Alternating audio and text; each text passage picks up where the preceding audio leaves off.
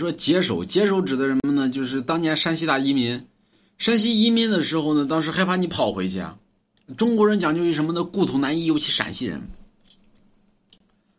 就故土难移，我不想去，对吧？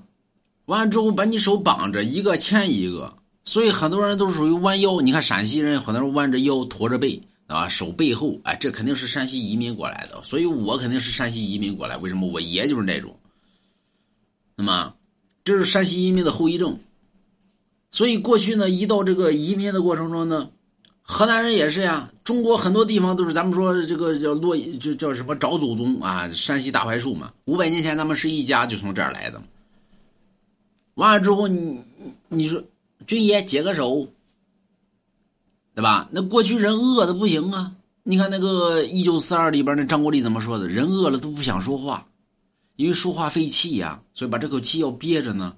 说军爷解个手吧，时间长了，那当兵的也不想说话。大姐、小姐呀，小姐尿尿，大姐拉屎，所以有解手之称。解手是把你手解开，然后大姐。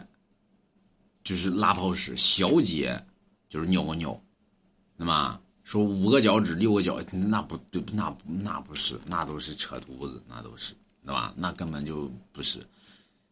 移民出来的只有只有这个驼背手背后这个是靠谱的，那个六个脚趾那个根本不靠谱，对吧？那有些专家都出来给人道歉了，都，啊，所以买龙家一幅字画比啥都强。